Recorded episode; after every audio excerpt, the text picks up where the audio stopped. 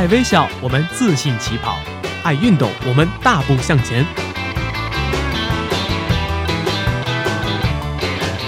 在这里，我们为梦想一起拼搏；在这里，我们为生活增添激情；在这里，我们用电波诠释体育，解说最实用的竞技技巧，报道最火热的体育赛事。每周精彩体坛盛况，我们与您一同分享。周三晚间，我们相约体育天地。我们相约体育天地。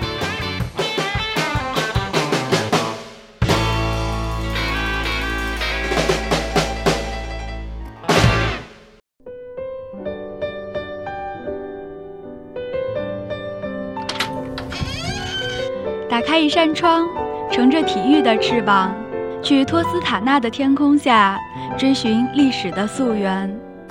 翻开一本书，透过体育的视角，在巴伐利亚的艳阳下，探寻文化深层次上的内涵。海国图志，为你打开这扇窗，翻开这本书。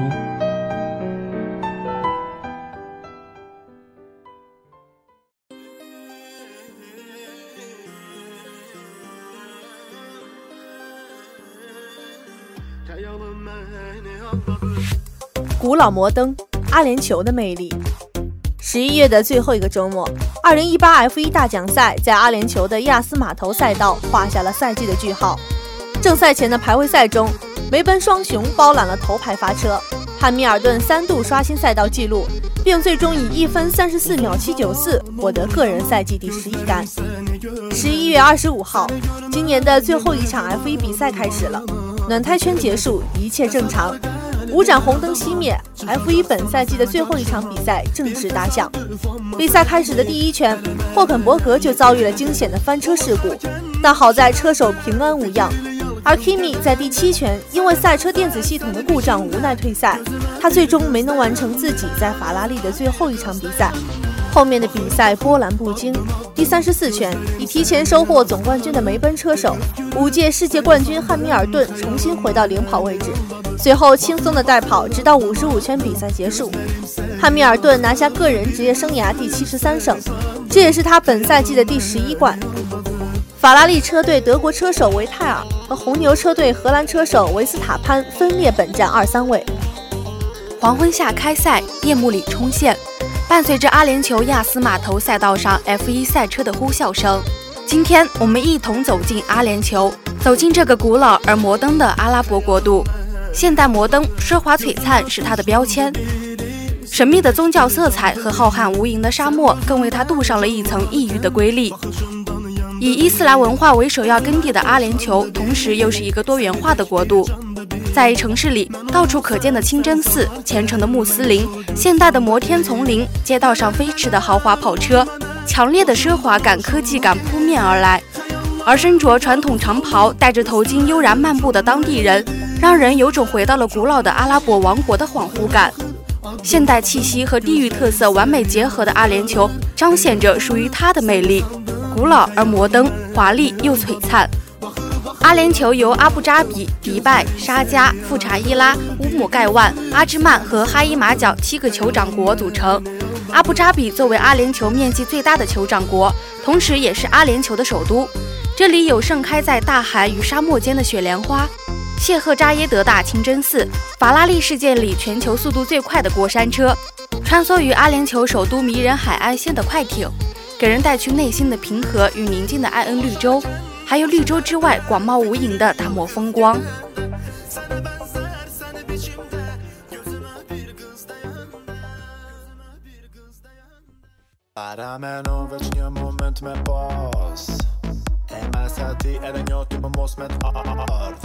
阿布扎比每年都会举办各种各样的赛事和活动，如 F1 大奖赛、帆船世界杯、美国职业高尔夫协会主办的高尔夫锦标赛。国际艺术、运动、美食和文化节，以及高规格的商务会议和各种贸易展览会。最具有代表性的还属每年十一月中下旬的 F1 大奖赛了。自从作为一条一级方程式锦标赛专业赛道对外开放以来，亚斯码头赛道一直都是阿布扎比最具活力的场所之一。亚斯码头赛道设有五个观众主看台，全方位展现赛道上的精彩赛事。车迷们还可以躺坐在阿布扎比山的赛道草坡上欣赏比赛。极具超现代风格的赛道让车迷领略独一无二的赛车场面，而且这里全年都会举办各种职业和业余赛事和活动，如亚斯直线竞速赛、亚斯赛道之夜等。阿布扎比的亚斯码头赛道开始举办第一场 F1 大奖赛是在2009年，是 F1 历史上首场黄昏赛，并且是在那一年的赛季收官战。从那以后，阿布扎比就常常作为 F1 的收官之战。自从2009年首场阿布扎比大奖赛成功举行以来，亚斯码头赛道就成为 F1 赛历上最具吸引力的赛道之一。尽管这条赛道缺少历史底蕴，但正如阿布扎比组委会宣扬的口号：“奢华、舒适、一流”，亚斯码头赛道绝对值得车迷和车手向往。亚斯码头赛道坐落在阿布扎比的亚斯岛上。2007年，阿布扎比宣布从2009年举办 F1 大奖赛。亚斯岛已从波斯湾海平面下升起，这座25平方公里的人工岛总耗资据说高达60亿美元，这也包括亚斯码头赛道的费用。阿布扎比政府将岛打造成一座汽车运动公园，在赛道旁坐落全世界最大的法拉利主题公园，而赛道拥有世界上唯一一家拥有 F1 赛道穿行而过的酒店——亚斯滨海假日酒店，共有499间客房，在房间里就能看到赛道全景。半街道式的赛道将精彩的超车场面和当地绚丽的街景和海景融合，让人有种置身电子游戏中的超现实感。亚斯码头赛道在设计上也非常具有革命性。赛道总长五点五五四公里，最高时速可达三百零五点四七零公里每时，由九个右弯和十一个左弯构成，是目前 F1 赛历中少有的逆时针赛道之一。与其他赛道相比，亚斯码头赛道有两个独特之处：它拥有 F1 最长的直道，长达一千两百四十八米，以及狭窄漫长、如同迷宫一样的维修站通道。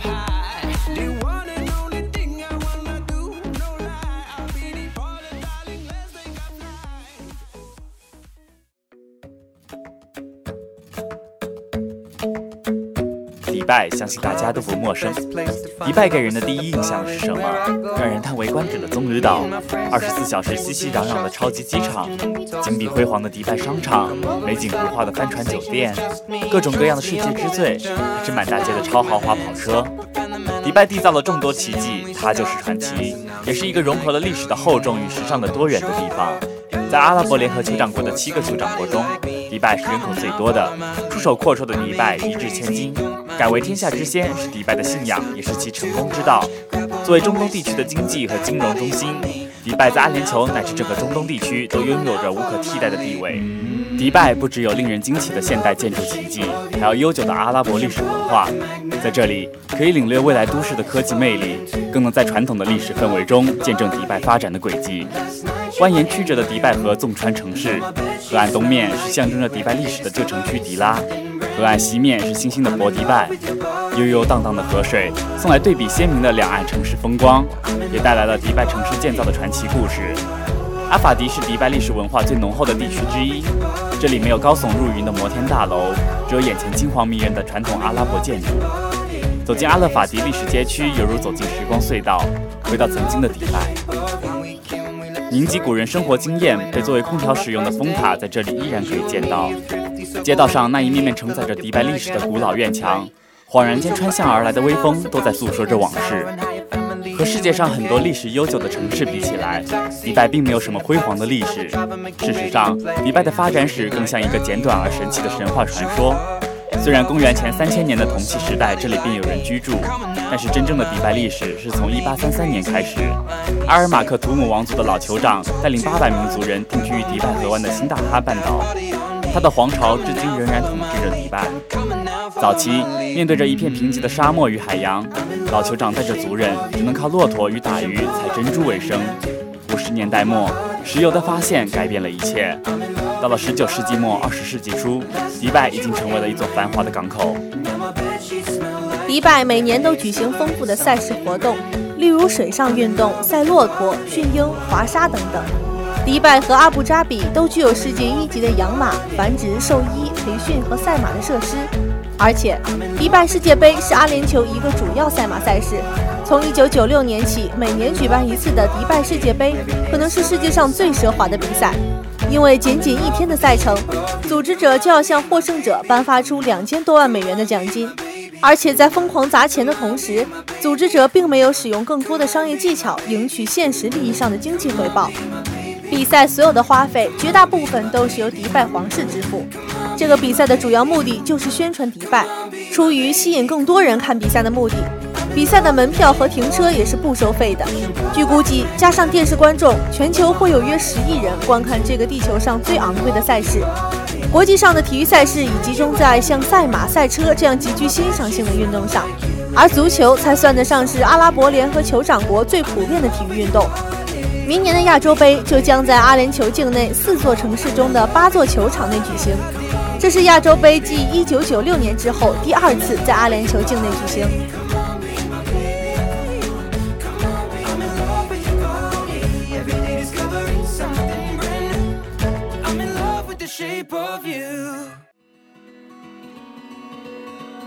欢迎来到体育天地全新企划《体育小讲堂》，这里有最不负责任的体育冷知识，有趣的球员外号，专业的体育百科，只需要两分钟，你也能走进体育的世界。体育小讲堂，了解一下。今天的体育小讲堂为大家带来一些关于 F 一的小知识。世界一级方程式锦标赛，简称 F 一。是由国际汽车运动联合会举办的最高等级的年度系列场地赛车比赛，是当今世界最高水平的赛车比赛，与奥运会、世界杯足球赛并称为世界三大体育盛事。F1 世界锦标赛由国际汽车联合会于1950年第一次举办，每年举行一次。全世界范围内所有的体育项目，F1 赛车对运动员心脏负荷要求是最高的。通常人们会认为马拉松运动对心脏要求最高，其实这是个误区。说到 F1 赛车有多快，我们可以举一个形象的例子：从北京到上海有一千二百一十三公里，让博尔特用最高世界纪录的速度跑，从北京跑到上海要三十二点二八小时；让世界上最快的动物猎豹跑要跑十点一一小时；和谐号按照理论速度四千八百公里每小时全速行驶也要两点五三小时；按照 F1 赛车理论上最高时速九百六十公里每小时，跑完全程只要一点二六小时。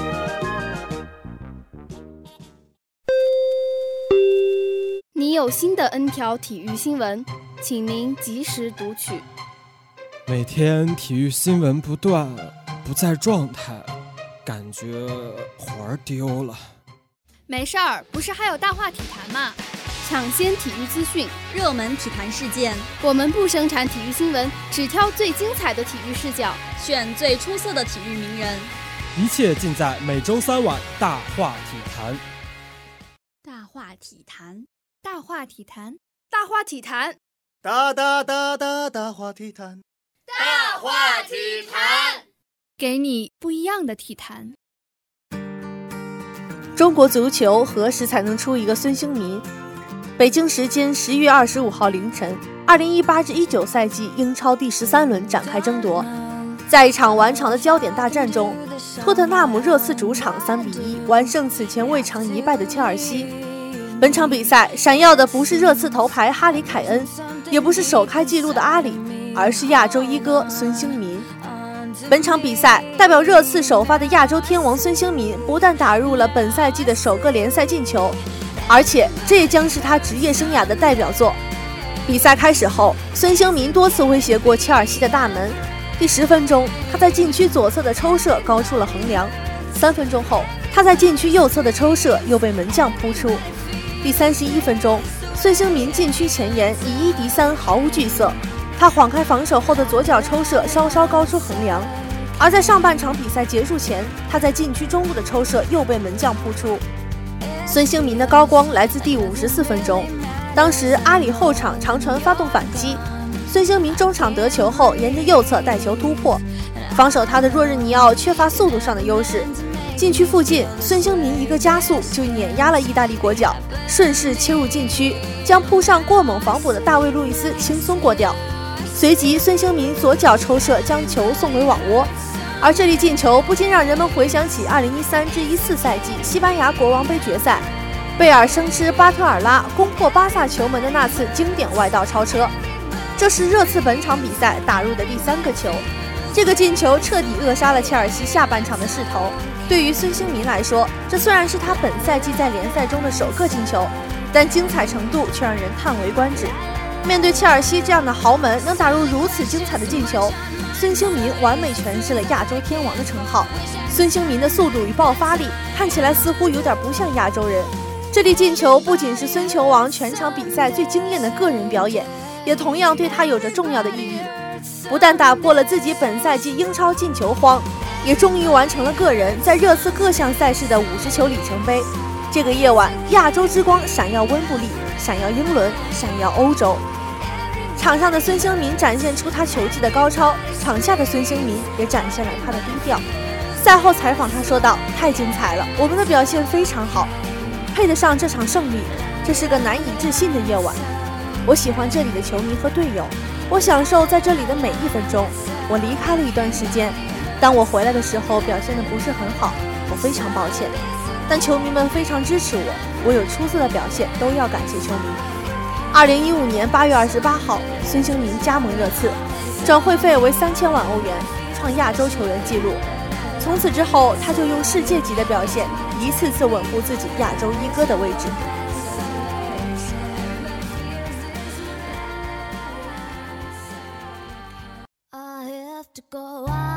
作为我们近邻的代表性球员。孙兴民对于中国球迷来说自然并不陌生。回想亚运会期间，不少中国球迷期待看到中国队送孙兴民去当兵的画面，最终等来的却是自己惨遭淘汰、韩国队夺得金牌的打脸画面。更加讽刺的是，不久后中国球员纷纷进入集训营军训，孙兴民则在英超找回状态。就在亚洲头牌孙兴民帮助热刺三比一击败切尔西，还上演了长途奔袭破门的好戏的同一时间。中国球迷们盼星星盼月亮，张玉宁终于迎来了在海牙的首秀，而且海牙与兹沃勒的对决是张玉宁五百八十天后再次代表俱乐部球队出战正式比赛，替补登场击中一次立柱，令球迷扼腕叹息。不过好歹中国球员能再次在欧洲主流联赛的一线队登场亮相，尤其是海牙的主力前锋近期发挥不佳，张玉宁延续面对兹沃勒时的表现。未来的出场时间还会增加，只有先征服荷甲，一步一步走着瞧。二十一岁的张玉宁还有时间。尴尬的是，纵观如今整个中国足坛，张玉宁仍然是中国足球屈指可数的留洋者。或许拿张玉宁对比孙兴民是不公平的，但在欧洲赛场站稳脚跟的日韩球员又何止孙兴民一人？张玉宁能否重新在荷甲立足还是未知数，但日韩球员征服了五大联赛却是不争的事实。曾几何时，中国足球无论是整体实力还是留洋层面，皆走在亚洲前沿。以古广明、贾秀全、刘海光等球员，早在上世纪八十年代便踏上了留洋之路，成为中国足球乃至亚洲足球的先驱者。而在那个年代，中国足球整体水平完全是碾压日韩等国，处于亚洲一流强队之列。而在二十一世纪初，以范志毅、郝东海、杨晨为代表的中国留洋球员，也在欧洲赛场散发着自己的光彩。无奈的是，在后来打假反赌风波的以及中国特色体制束缚的影响之下，中国留洋球员不断减少，中国足球的整体水平也不断下滑。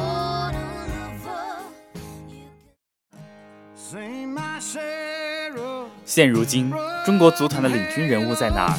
中国球员的头牌吴磊还在中超的温柔乡里不肯走出去，即便想走出去，前提是要立即打上比赛。为上港拿到中超冠军，自己又荣膺金靴加最佳球员，成为双料 MVP 的吴磊，接下来是否留洋又成为热议的话题。实际上，吴磊和留洋扯上关系已经不是一天两天的事情。然而，先要帮助东亚在中超站稳脚跟，随后又要为上港争夺锦标，吴磊一耽搁就到了二十七岁的年龄。二十七岁的吴磊，二零一九赛季能走出国门吗？在中超颁奖典礼上，吴磊终于正面回应了刘洋的问题，前提是要能立即踢上比赛，有机会还是愿意尝试一下。虽然没有避讳刘洋的话题，但回应却是官方性质的。只有走出去才能知道能不能踢上比赛，还没有走出去就先考虑要踢上比赛，至少从刘洋的态度上来说，张玉宁比吴磊强出太多。目前的中国球员中，能有机会在欧洲立足的人选，恐怕只有吴磊这一个答案。然而迟迟无法走出去，或者不肯走出去，让外界看不到吴磊的上限在哪儿，或者中超单赛季二十七球就是上限。中超不该是吴磊的上限，这是所有人对他的期望。对于孙兴敏，中国球迷的态度非常复杂：羡慕、嫉妒、欣赏、赞叹。我们欣赏他的球技，赞叹他为亚洲争光。却嫉妒他生在韩国，羡慕他引领韩国足球走在前列。二零一八年世界杯预选赛，中国队与韩国队两场对决，客场二比三落败，孙兴敏独造两球，主场一比零取胜。但当时孙兴敏未出场。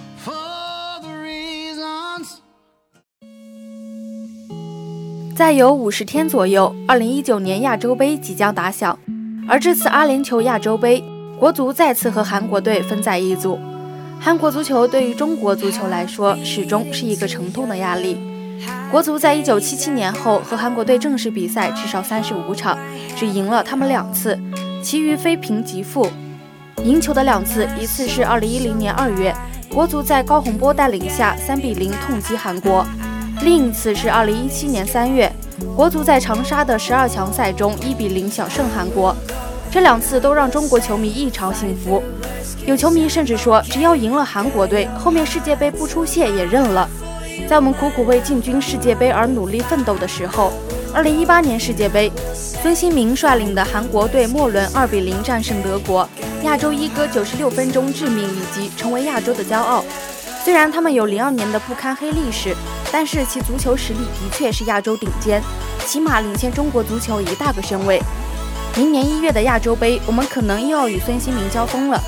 现实告诉我们，这个球员可能比我们想象的还要可怕。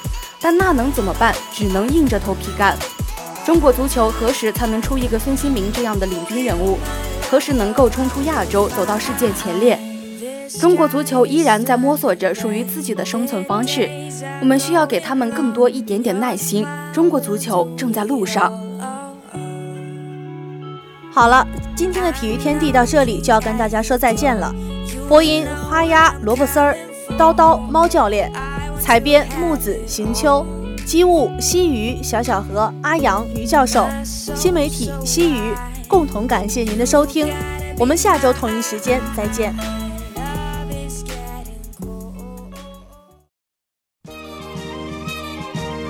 下面是本周赛事预告：欧冠联赛小组赛第五轮将在明日凌晨重燃战火。凌晨一点五十五分，马竞坐镇主场迎战摩纳哥；四点，巴黎圣日耳曼将与利物浦上演生死大战。同一时间，热刺对国米的比赛也不容错过。再来看篮球方面，周四上午九点，火箭将与独行侠上演德州内战；周五上午同一时间，还有勇士与猛龙的强强对话。最后，足协杯决赛次回合将在周五晚九点三十五分进行，山东鲁能与北京国安对冠军发起最后的冲刺，敬请期待。